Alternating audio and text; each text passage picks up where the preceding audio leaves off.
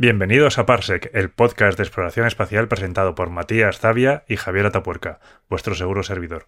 Este es el vigésimo episodio de la segunda temporada y viene como siempre cargadito, ¿verdad Matías?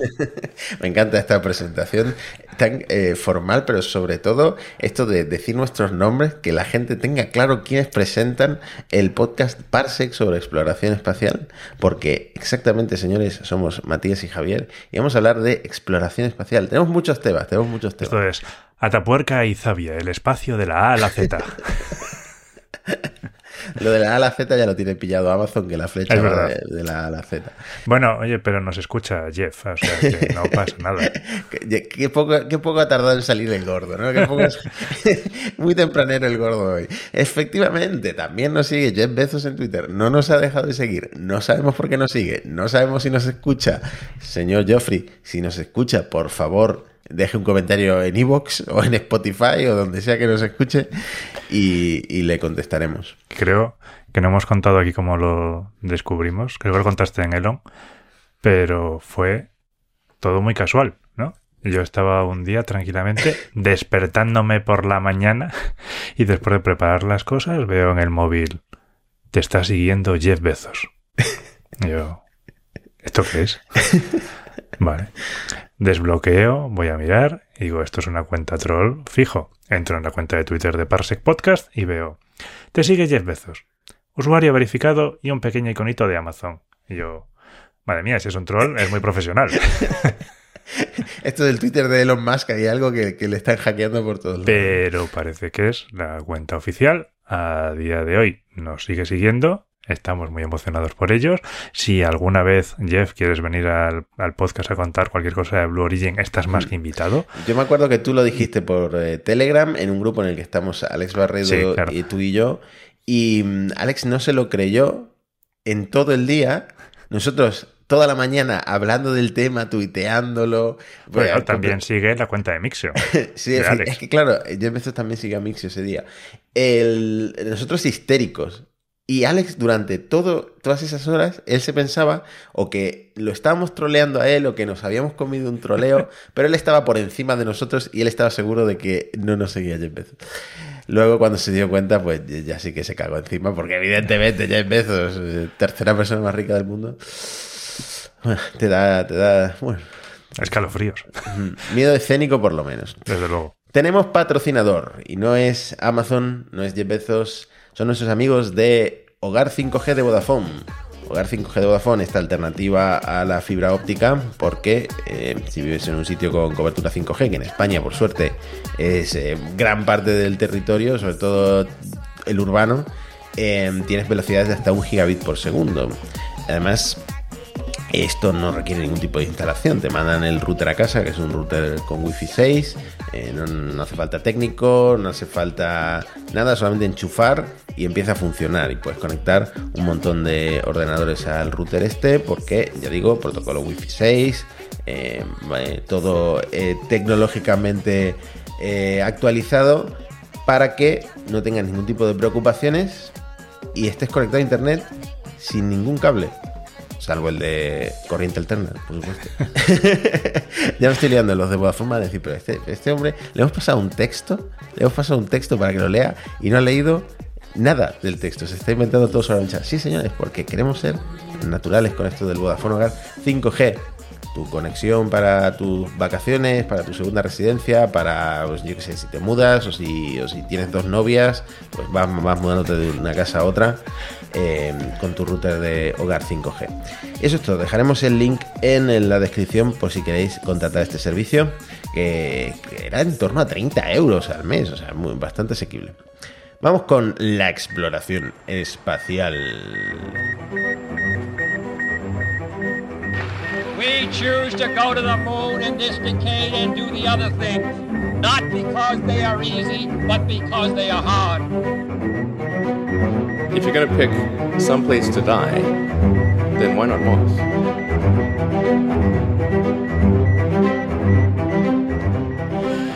Vamos a empezar corrigiendo una errata de un episodio anterior, Matías.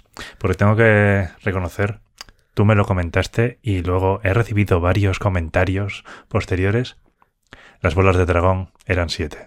Pido disculpas por ello. Lo siento, hay un joven Atapu ahora muy decepcionado con su yo del futuro. Además, el 7 es como siempre el número que se usa para, para este tipo de cosas. ¿no? Lo del 6 quedaba, quedaba raro. Sí, sí. No llegamos a hablar del Falcon Heavy desechable.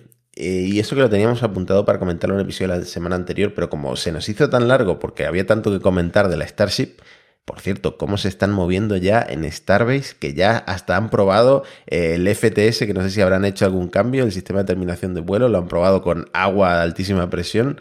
eh, y bueno, si, podéis, si queréis ver una explosión, podéis buscar el vídeo por redes sociales. La cuestión es que volvieron a lanzar un Falcon Heavy y esta vez era eh, completamente desechable, no recuperaron ningún booster y esto era la primera vez que ocurría. Pero antes de hablar del Falcon Heavy en sí, del lanzador en sí, un oyente, ¿no, Javi? Nos pidió que habláramos del satélite que lanzaba este Falcon Heavy porque él ha trabajado en el desarrollo de este satélite.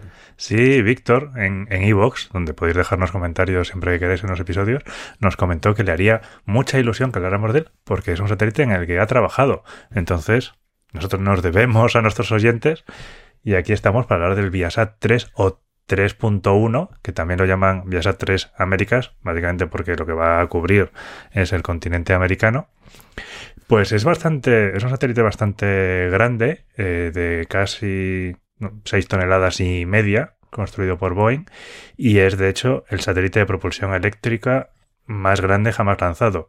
Lo cual, por un lado, justifica que el Falcon Heavy fuera desechable, pero también lo era porque lo han puesto en órbita geoestacionaria de forma directa.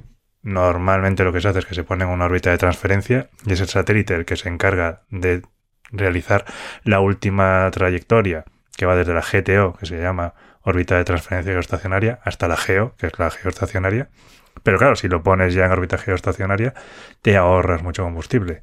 Y es lo que han hecho con este satélite. Tiene una antena enorme que va a gestionar un gran ancho de banda. Para más detalles, en banda KA, para los que quieran saber este tipo de cosas. Es uno de los de mayor capacidad de transmisión. Como decíamos, va a dar cobertura al continente americano. Va a haber otros dos satélites que darán cobertura a Europa y Oriente Medio y a la zona de Asia-Pacífico para que ya puedan cubrir todo el globo los de Viasat. Y poco más que añadir. Un satélite geoestacionario de telecomunicaciones de los principales que va. Bueno, podemos decir que Viasat e Inmarsat, si no me equivoco, ya estaban con las negociaciones para la fusión. A mí lo que me gustó de este lanzamiento, y ya lo, lo llevaban mostrando desde bastante antes del lanzamiento, que se retrasó varias veces, es que los eh, tres boosters, los tres propulsores, tenían diferentes niveles de, de, de tueste, ¿no? Como la- las tosta- ¿Cómo te gustan Sí. las tostadas? Blanquitas, que sería el booster central, lo estamos enseñando en YouTube, por cierto, era arroba parsec podcast en YouTube, eh, o, o más un poquito más tostadas como el booster del lateral de la izquierda o ya totalmente quemadas como el booster Eres lateral un de la, trozo de carbón. como el booster lateral de la derecha eso ya es para los muy cafeteros de las tostadas Eh, Esto pero claro, es un- el booster torrefacto. El único café que se toma en Málaga es el torrefacto, así que en Málaga somos de los, de los muy, muy negritos. El, el bloque central, por supuesto, era eh, la primera y última misión. Eh, bueno, para todos fue la última misión porque era un, Sí. un Falcon Heavy desechable. Pero es que los boosters centrales de Falcon Heavy eh, se fabrican siempre específicamente para el Falcon Heavy y no se, no se ha recuperado ninguno. Lo que ocurre es que los otros dos tenían diferentes niveles de reutilización. El que está un poco menos tostado esa era su tercera misión, las dos anteriores como booster del Falcon Heavy.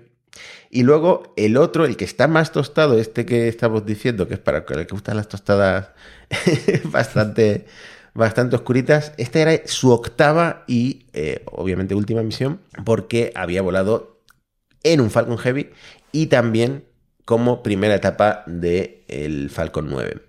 Había hecho, pues eso, cinco misiones de, de Falcon 9, ¿no? O seis. Bueno, una barbaridad lo que está consiguiendo SpaceX en reutilización y aprovecho para enseñaros esto que le he visto a Space Nosy, nuestro amigo y oyente. Space Nosy. Qué rabia me dio no conocerlo cuando, cuando fueron todos estos influencers del espacio a Huelva, Ah. porque, claro, yo fui con los periodistas, no estoy en ese nivel de influencia. Todavía, todavía. Todavía. Eh, y dice mm, Space Nosy, es que me da mucha curiosidad, ¿cómo será la cara de este chico? ¿Cómo será? Solo le hemos visto las manos de alguna foto que ha subido. Pero no, no estaban todos en una foto Daniel Marín, Space Nose y Doctor Fusión y todos estos. Pues no me puse a hacer eh, cuentas, pero no sé si reveló ahí su cara o no. Mm. Pero ahora que lo dices, habrá que volver a esa foto y, y identificar a los demás, ¿no? Para ir descartando como es. en, el, como en el quién es quién quién es y, lle- y llegar a y llegar a Space Nosy. ¿E- ¿Es más de, de SLS o es más de Starship? Y vas bajando los, lo de como en el quién es, como en el quién es quién. ¿Habla ruso? si dicen que Daniel no, Marín, pues bajas a Daniel Marín y, y punto. Eh, bueno, pues que SpaceX ya está trabajando en certificar sus boosters para lanzarlos 20 veces. Eh, Habíamos empezado en 10, llevamos en 20 y por ahora el booster que más veces ha volado y aterrizado lo ha hecho 15, 15 veces. O sea, la reutilización no del está Falcon- nada mal. la reutilización del Falcon 9 es una locura. Imagínate lo que puede llegar a ser la Starship si llega a, a volar y si eh, sale tal y como esperan en Star Race. Más Falcon Heavy tenemos en julio para un satélite de la Fuerza Espacial de Estados Unidos y en agosto, que es un eh, satélite de Costar. Y luego en, oc- en octubre está la sonda Psyche de la NASA, de la que hemos hablado en Parsec, que es esta que viaja al asteroide Psyche en el cinturón de asteroides. Supongo que llegado el momento haremos un episodio repasando lo que mm, va a suponer esta, esta misión de la NASA. Así que muchos Falcon Heavy este año. Lo hemos comentado, lo hemos comentado en Parsec. Este año íbamos a ver muchos Falcon Heavy y nos gusta verlos, sobre todo cuando aterrizan. El desechable es un poco menos impresionante.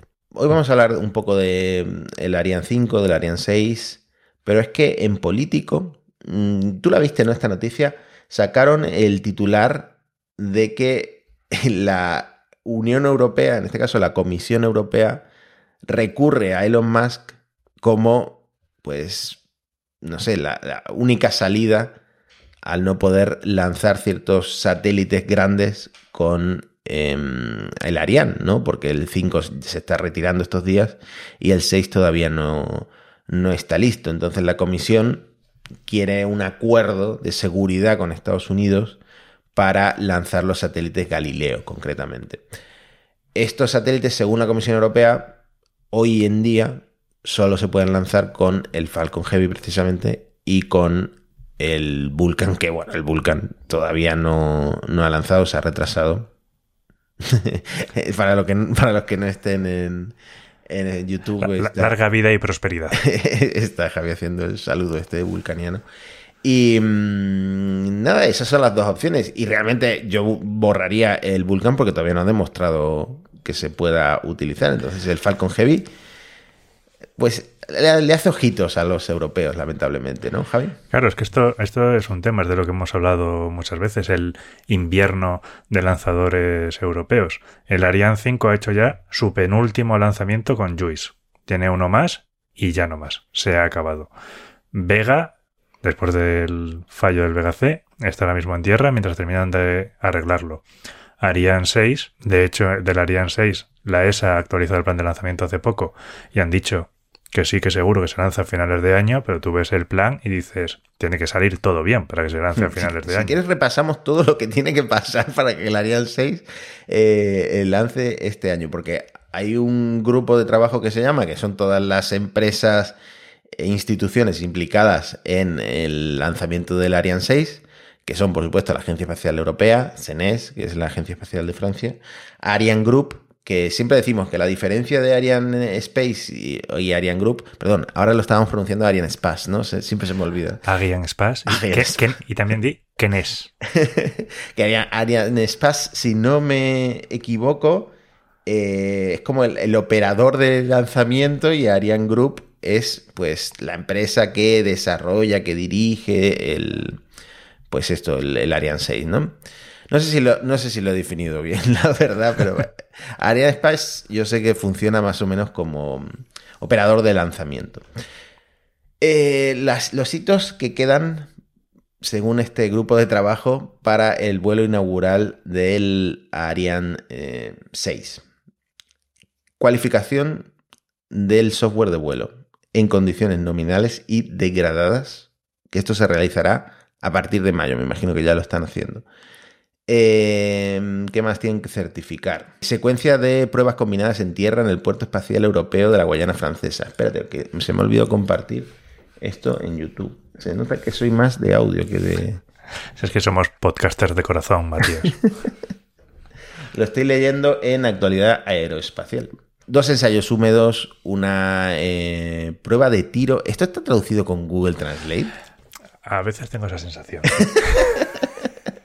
Es que lo estoy leyendo y hay algunas palabras que me, que me chirrían un poco. Bueno, no, no seré yo el que, el que juzgue a nadie por usar Google Translate porque yo lo hago a diario en mi trabajo. ¿eh? Eh, lo que pasa es que luego reviso el texto. Matías, por favor. bueno, ya sabemos que la gente de actualidad aeroespacial ya no nos va a hacer mucho caso. Bueno, eh, total, un montón de pruebas, ¿no? Revisiones en general de- del lanzador del sistema de lanzamiento, cuenta atrás, ensayo húmedo. eh, tienen que hacer eh, pruebas de la etapa superior, que esto lo hace la Agencia Espacial Alemana. Y luego, por supuesto, tienen que ensamblar el vehículo y mandarlo para la mm, Guayana francesa. Que esto Que es ya, un- que ya el ensamblaje es a partir de noviembre de 2023. Es decir, estamos ya apurando. Sí, o sea, mantienen la fecha de diciembre, ¿no? O de finales de, Sí, 2000 finales de este año. de 2023, pero te están admitiendo que el ensamblaje es en noviembre de 2023. Esto se va sin duda alguna a 2024. Y es una situación, pues eso, que obliga a, a Europa a lanzar los Galileo, que pesan como 700 kilos, con un Falcon Heavy. O sea, Claro, hasta ahora los Galileos estaban lanzando con Ariane 5, que te podía lanzar 4, o con cohetes Soyuz, que te lanzaban 2. Ahora no tenemos los cohetes Soyuz después de la invasión de, de Ucrania por parte de Rusia.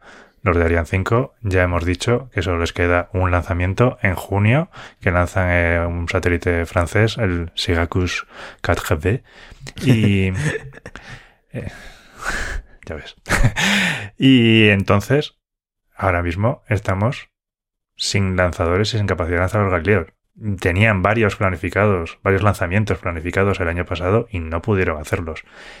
Y es un tema de seguridad. Los satélites Galileo de la Comisión Europea eh, tienen muchos elementos que son confidenciales. Cuando hablamos del episodio de navegación, yo creo que comentamos cómo hubo unos rifirrafes entre Estados Unidos y Europa cuando Europa dijo que iba a lanzar los Galileo. ¿No? Lo de que tenían frecuencias parecidas y entonces a Estados Unidos no le gustaba porque interfería con los GPS y tal y cual. Entonces hubo mucha discusión.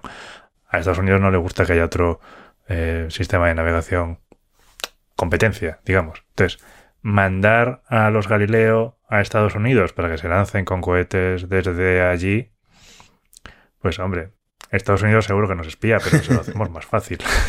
Bueno, pues así están las cosas en Europa y, con los Galileo.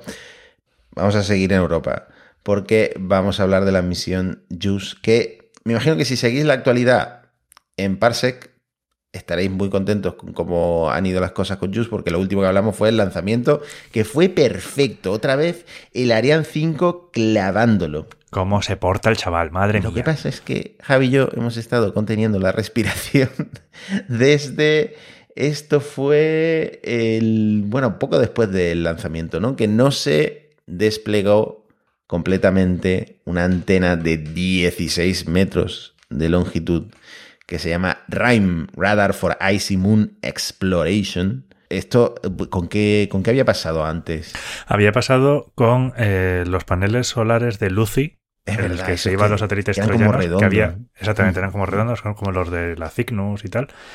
Y uno de los paneles no se había conseguido desplegar del todo. En vez de cerrarse y hacer el círculo completo, pues se había quedado ahí como si estuvieras en el trivial y te faltara un quesito. Pues esto básicamente lo mismo, porque es- son como varios segmentos la antena y solo se desplegaron los primeros, los otros se quedaron atascados. Entonces ya fue cuando los controladores de vuelo empezaron a, bueno, los controladores de misión empezaron a investigar qué estaba pasando y había pues un pasador atascado que estaba afectando a esos segmentos. Y es muy curioso cómo lo han acabado solucionando, porque sí, spoiler alert, lo han acabado solucionando bastante tiempo después, tres, más de tres semanas después, han conseguido desbloquear la antena. Tres semanas, pero todavía le quedan muchos años para llegar a Júpiter. Había tiempo.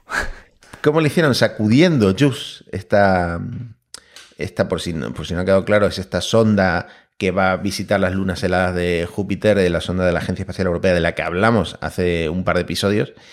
Eh, por suerte, sacudiendo la sonda y, y luego poniéndola al sol a, ca- a calentarse un poco, estos pasadores eh, acabaron cediendo, ¿no?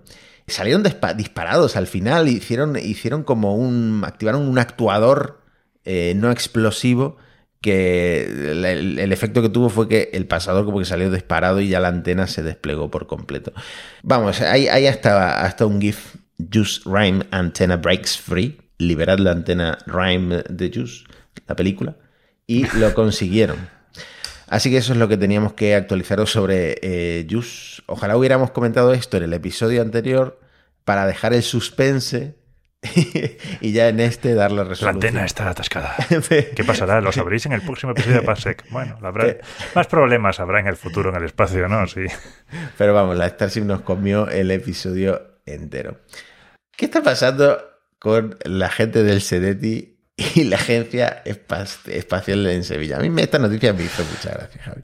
De hecho, me la pasaste tú. Sí, pues es un poco algo que se podía medio esperar, ¿no?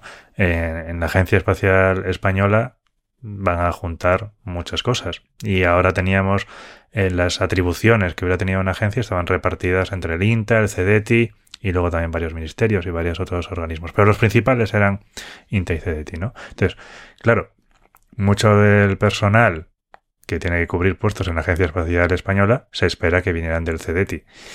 Y los funcionarios del CEDETI, que llevan muchos años viviendo y trabajando en Madrid, pues están un poco reticentes a trasladarse a la capital sevillana. Según este artículo, eh, son 20 funcionarios altamente cualificados los que tienen que mm, mover a Sevilla. Y claro, est- están negociando porque hay un techo salarial, entonces no pueden darle, darles el incentivo en salario. Entonces tienen que ofrecerles otros incentivos, imagino que, no sé, a, a nivel de vivienda o, no sé, algún otro... Hablaban también de condiciones de teletrabajo y tal. Así que no sabemos cómo va esta negociación, pero promete ser eh, dura para mm, el ministerio. Claro, no solo hay empleados ya existentes que se van a mover a la Agencia Espacial Española en Sevilla, sino que se van a crear puestos nuevos, pero va a ser al final un, un híbrido. Creo que había una, una serie de puestos que ya estaban como en, en concurso. Eran Hay seis. Han salido seis. ya seis plazas para la agencia, sí. Eh, pues ya está. Ese es el tema de- del CEDETI, pero no quería dejar la política, Javi, porque Mm. Eh, nuestro mm, querido Pedro Sánchez, con el que estuvimos en Huelva con PLD Space, Oyente de este programa. oyente, oyente también, eh, estuvo en la Casa Blanca. ¿Y qué pasó en la Casa Blanca? ¿Qué se firmó? Bueno, pues ahí Pedro el Hermoso y Joe el Longevo acordaron que España se uniría a los acuerdos de Artemisa y sería el país número 25 en firmar, en firmar dichos acuerdos. Y también se pone más eh, negro sobre blanco en la nueva asociación entre la NASA y la recién creada Agencia Espacial Española de la que estamos, de la que estamos hablando. Agencia que, por cierto, en todo- todas partes lo están poniendo como Agencia Espacial Española AEE. Lo cual, me vas a permitir una pequeña digresión antes de que hablemos de los acuerdos de Artemisa, me parece un nombre ligeramente soso. ¿Vale? Es decir, si tú dices la Agencia Espacial Europea, es que son las mismas siglas que la Agencia Espacial Española. Nadie dice la AEE refiriéndose a la Agencia Espacial Europea, todo el mundo dice la ESA. Pero aún así, jolín, que es el mismo acrónimo, podíamos, no sé, buscar otra cosa. Los franceses pues tienen el, el CNES, ¿no? El Centro Nacional de Estudios Aeroespaciales. El de los alemanes son el DLR, tienen nombres así más originales. Azerbaiyán o Kazajistán, que siguen la, la estela rusa, se llaman Acercosmos y Kazercosmos, ¿no? y Kazcosmos. No me digas que no son nombres que molan de agencias espaciales. Yo Eso sí. propondría Ñ Space, con la Bueno. ñ, no sé. Claro. Ñasa decían también. Pero si hablamos de nombres de agencias espaciales, yo tengo tres que son mis preferidos. Son siglas en inglés, pero es que molan mucho. Empezamos, por ejemplo, con la Agencia Espacial Rumana, que podían ser simplemente RSA, que ya que decimos es la agencia de Ruanda, aunque es posterior, esto es de 2021. No, los de Ru- Rumanía decidieron dar un paso más. Entonces la- las siglas son ROSA, es la rosa. No me digas que no es bonito. Es muy bonito, es muy bonito. Además, lo- los rumanos creo que pronuncian muy parecido a nosotros, ¿no? Entonces me imagino que se pronuncia rosa. Claro, es que es, es perfecto. O la segunda en mi escalafón es Corea del Sur, ¿eh? que son el Korea Aerospace Research Institute. CARI. CARI. Esto me ha hecho mucha gracia, Javi. Es que es fantástico. A partir de ahora una sección en Parsec para, para contar, para cubrir lo que pasa cada semana en Cari. Claro, es que es maravilloso.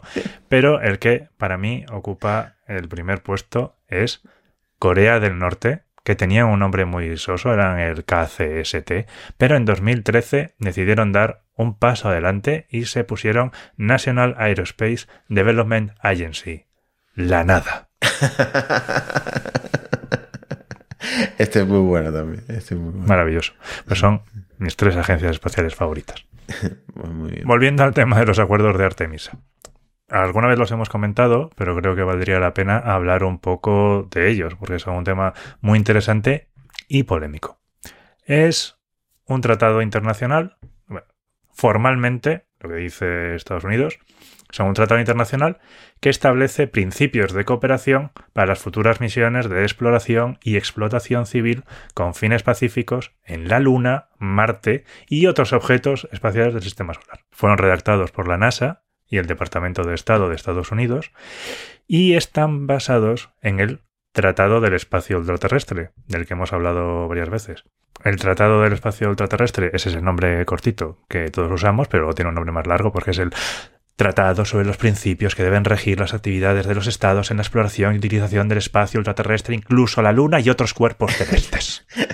Pero esto, esto es como lo- los libros antiguos, ¿no? Sí. Que tenían como esos nombres. Que quedara claro de qué iba a ir. Exactamente. Casi casi el tratado está en el título, ¿sabes?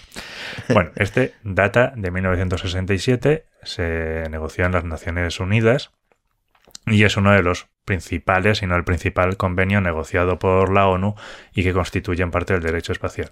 Ya hemos hablado varias veces que el derecho espacial no es muy abundante. Bueno, pues este es uno de los tratados principales. Bien, pues los acuerdos de Artemisa que dicen que se basan en este, además son fundamentales para formar parte del programa Artemisa. Eso sí, es como lo de condición necesaria pero no suficiente. Si los firmas, no implica que participes en él. Se establecieron en octubre de 2020. En esa fecha, los directores de ocho agencias espaciales firmaron estos acuerdos. Estaban Estados Unidos, por supuesto, sus coleguitas Reino Unido, Australia y Canadá, y además estaban Italia, Japón, Luxemburgo y Emiratos Árabes Unidos. Desde, ese, desde esa firma inicial, varios países más se han unido, contabilizando 40 24 a día de hoy. Ucrania, que no es el motivo de la invasión, ya lo firmó en 2020. Corea del Sur, Nueva Zelanda, Brasil, Polonia, México, Israel, Rumanía, Bahrein, Singapur, Colombia, Francia, Arabia Saudita, Ruanda, Nigeria y por último la República Checa. España, cuando lo firme, se convertirá en el vigésimo quinto, como ya hemos dicho. Creo que hemos hablado del espacio ultraterrestre, pero del tratado del espacio ultraterrestre, pero no está mal comentar un poquito. Esto cuando se firmó era en plena Guerra Fría. Y básicamente es un acuerdo de buenos principios y principalmente un pacto antinuclear en el espacio. ¿Vale? No vamos a poner misiles en el espacio apuntando para abajo, me parece una mala idea, y entonces para eso estaba el tratado. Había un punto que quedaba bastante ambiguo y sin tratar, que es el tema de los recursos. ¿Vale? Si llegas a la Luna y empiezas a extraer cosas, ¿qué pasa con ellos? la ONU intentó desarrollarlo en otro tratado, el Tratado de la Luna. También, el Tratado de la Luna es el nombre corto. El nombre largo es el acuerdo que gobierna las actividades de los estados en la Luna y otros cuerpos celestes. Es un poco más corto que el otro. Me parece que lo firma Bilbo Bolsón. Prácticamente. El caso es que este Tratado de la Luna no llegó nunca a ratificarse. Lo han ratificado 18 países, pero ninguno con capacidad de lanzamiento. El, con capacidad de lanzamiento solo lo han firmado Francia y la India, y fue en los 80. Nunca lo han ratificado, con lo cual este, este tratado es básicamente agua de borrajas. ¿Por qué puede ser que nunca se ratificara? Bueno, es que en su artículo 1 el tratado establece que la Luna y los distintos cuerpos tienen que ser utilizadas en beneficio de todos los estados y pueblos de la comunidad internacional, y que los recursos no pueden ser objeto de apropiación nacional ni de conflicto internacional. Y agregaba dos conceptos con respecto al otro tratado, que eran el patrimonio, el concepto de patrimonio común de la humanidad, y que hacía falta establecer algún régimen internacional para ver qué procedimientos se podían poner en marcha para la minería ordenada. Y este punto, el patrimonio común de la humanidad, y lo que decía antes de que todo tenía que ser en beneficio de todos los estados, no cuajó, ¿vale? Porque en el fondo somos muy capitalistas todos por ahí, ¿sabes? Somos unos buenos principios puestos ahí, pero claro, si tú explotas algo y luego tienes que repartirlo entre toda la humanidad, pues tocamos, eh, el que lo ha explotado toca a poco, ¿no? todo el mundo deseando ir a coger diamantes a no sé qué planeta, ¿eh? El, sí, no eran...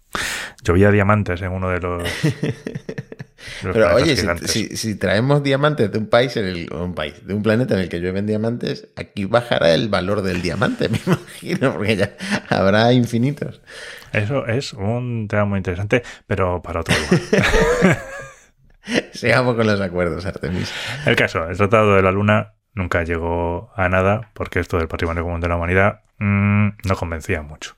Antes de 2020, Donald Trump había sacado la ley espacial, donde ya empezaba a regular el tema de la minería espacial. Y en paralelo a los acuerdos de Artemisa, tuvo una orden ejecutiva que se llamaba el Fomento del Apoyo Internacional para la Recuperación y Uso de los Recursos Espaciales, donde dejaba bien claro que Estados Unidos no veía el espacio exterior como un bien común global. O sea, esto de repartir no iba con ellos. Y Además, calificaba ya el Acuerdo de la Luna como un intento fallido de limitar la libre empresa. Vamos dejando claro lo que queremos hacer con el espacio, básicamente. Una forma muy estadounidense de, actuar. ¿no? si, descubren petróleo, a lo mejor van, incluso con, misiles. ¿no? Con cualquier cosa, sí, no te, no te extrañe. Ya empezamos a ver cuáles son los puntos polémicos que pueden surgir del Acuerdo de Artemisa, ¿no? En particular, hay gente que critica que no son realmente multilaterales. Más yo ni siquiera los calificaría de bilaterales, porque Estados Unidos los propone básicamente tal cual. La lista no es negociable, es firma lo que, lo que hay. Es una ruptura de lo que se había venido haciendo hasta ahora. Hasta ahora todos los acuerdos espaciales se hacían en el marco de las Naciones Unidas. Ahora es un jugador, Estados Unidos, el que dice propongo estas reglas del juego que es verdad que se basa en el Tratado del Espacio Terrestre, pero, y muchos de los, de los acuerdos que plantean los acuerdos de Artemisa se basan, son directamente trasladados del tratado, pero hay algunos que son nuevos. Establece puntos más claros para la cooperación, para la transparencia y el intercambio de información científico, propone el uso de estándares, que eso está muy bien porque así puedes interoperar entre distintas misiones de distintos países. Por supuesto, asistencia a personal en peligro, que eso también lo trataban en el tratado, registro de los objetos que se lancen, mecanismos para compartir información, como ya hemos dicho, pero también para proteger la que sea más secreta o de interés tecnológico. Añade un punto muy interesante, que es la preservación del patrimonio espacial, es decir, si hay algún elemento que es de interés histórico en la Luna, por ejemplo, yo que sé, en la zona de aterrizaje del Apolo 11, pues que es interesante protegerlo y preservarlo. Y luego también trata puntos como la mitigación de la basura espacial. Todos estos puntos muy positivos y que no son realmente conflictivos. Pero, y aquí viene donde la matan, también se ha metido con el tema de la extracción y utilización de recursos. dice que tiene que hacerse de acuerdo con el Tratado del Espacio Ultraterrestre, que como hemos dicho es bastante ambigua. Y los acuerdos dicen que no se trata de una apropiación nacional, pero al final sí que está tratando de que los países puedan extraer y utilizar recursos no solamente in situ, que es bastante entendible, sino también para traerlos de vuelta a la Tierra. Y luego establece zonas seguras alrededor de donde se establezcan distintas misiones. Para que no se interfieran las actividades de otras naciones. Y esto choca, en cierta forma, depende de cómo se interprete, con el hecho de que tú no puedes reclamar territorio en la Luna ni en otros cuerpos celestes, según el Tratado del Espacio Ultraterrestre. Entonces son dos puntos que están ahí generando un poquito de conflicto. Preparando esto, por ejemplo, me leí un artículo de, la Universidad de Cambridge donde discuten todo esto, es como era del Reino Unido y es uno de los firmantes iniciales, pues decía que no había ningún problema y que era un paso adelante y que estaba muy bien. Pero tenemos otros países que son más críticos. Están aquí los que podíamos esperar. ¿eh? Así sin, si no te digo nada, Matías, ¿a quién se te ocurre que no le han gustado? Pues mira, te diría que uno empieza por R y el otro empieza por C. Pues sí, uno empieza por R y termina por Usia, y el otro empieza por Che y termina por Ina. Entonces, estos dos no han firmado los acuerdos de Artemisa y están muy en contra porque dicen que ellos argumentan que están diseñados para que se mantenga el control de los Estados Unidos sobre los recursos espaciales y no garantizan una distribución justa de los beneficios derivados de la exploración espacial, como decían en los tratados de la Luna. Pero claro, también te digo, esto es mucho lirili y poco lerele, porque estáis hablando de lo del reparto de los beneficios, pero el Tratado de la Luna no lo habéis firmado ni ratificado. Entonces, eh, no estoy diciendo que se pongan por oponerse, pero un poquito más de coherencia no estaría mal. Mm. Entonces, aquí entramos también a un poco de geopolítica y geoestrategia porque ya sabemos que China y Rusia en su día firmaron una colaboración para la Estación Internacional de Investigación Lunar.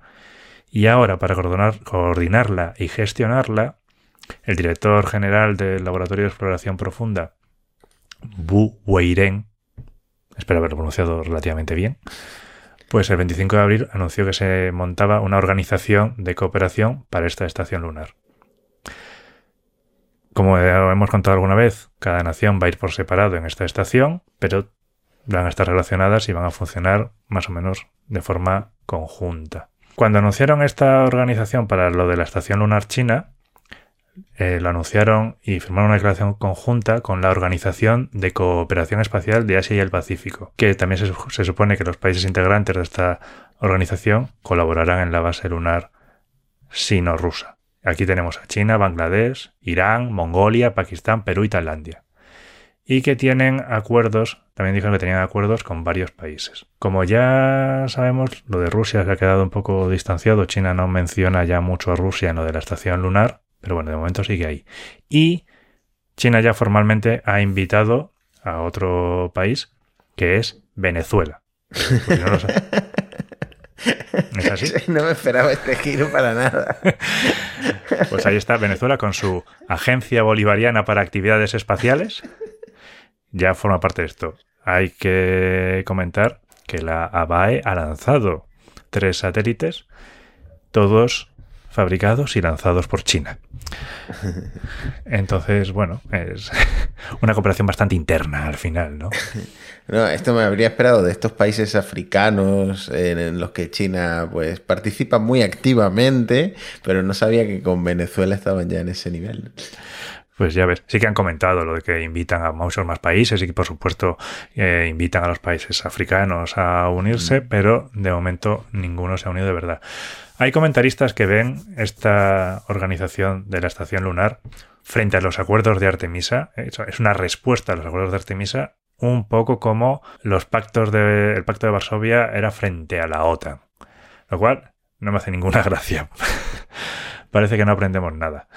Luego está otra de las críticas que comentamos, era con el tema de la, explotación, que es claro, es una aprobación casi unilateral de la explotación y que, eh, que habría que tener el régimen internacional que comenta el Tratado del Espacio Extraterrestre. Ya en su día, cuando Estados Unidos sacó la ley espacial, Luxemburgo sacó la suya intentando posicionarse para ser el regulador de estos temas de, de explotaciones.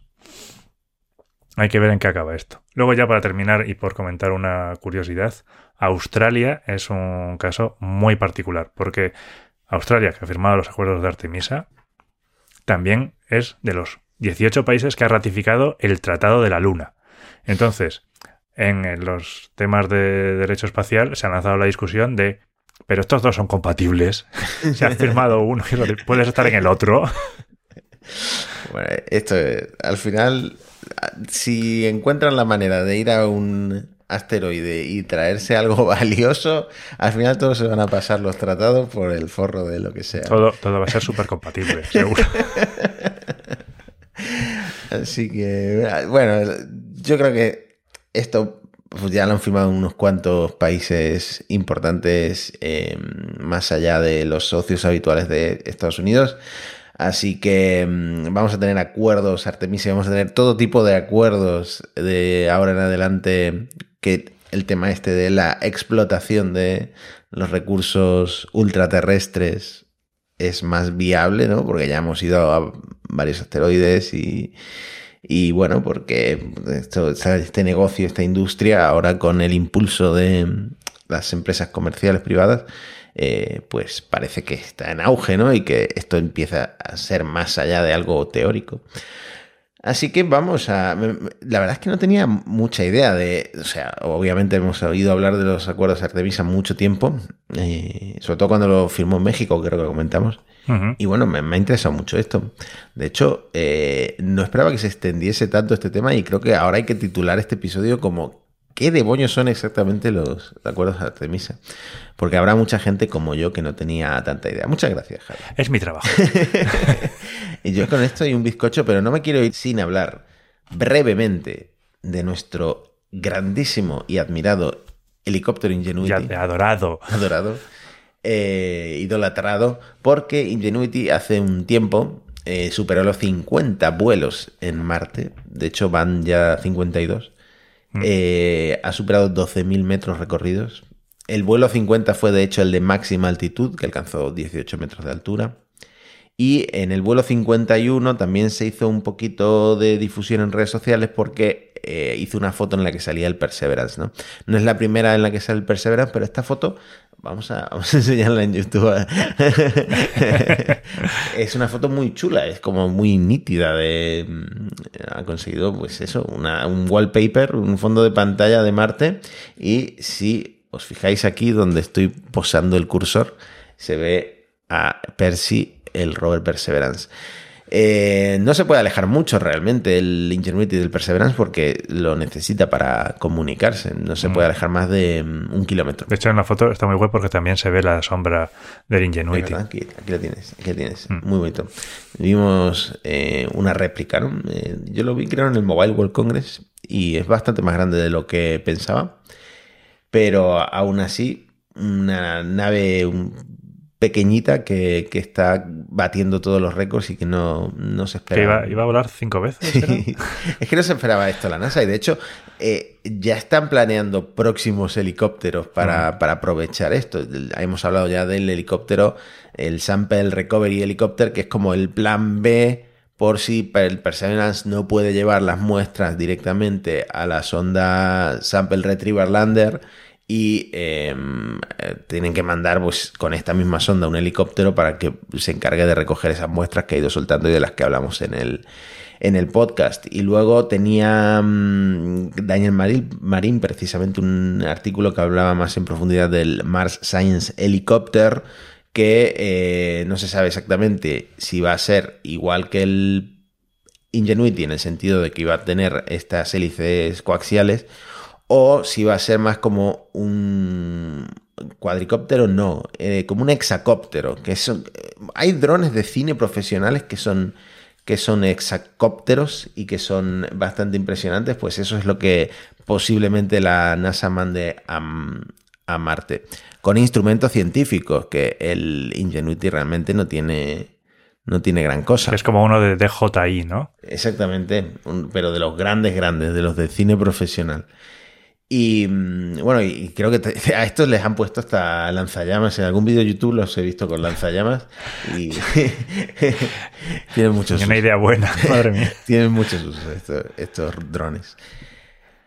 Y eso es lo que tenía que comentar de Ingenuity. Pero también tenemos que felicitar. Es que tenemos tantas noticias pendientes.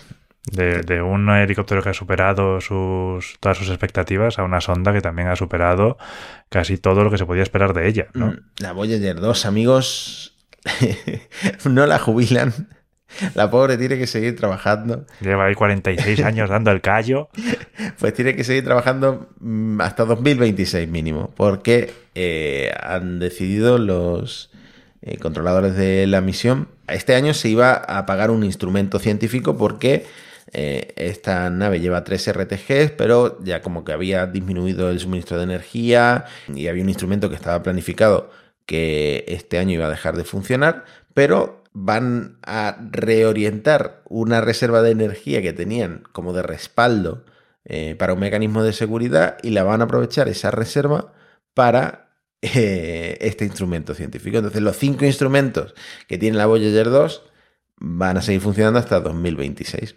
O sea, una locura, una locura. Esta nave se lanzó, esta sonda se lanzó en 1977.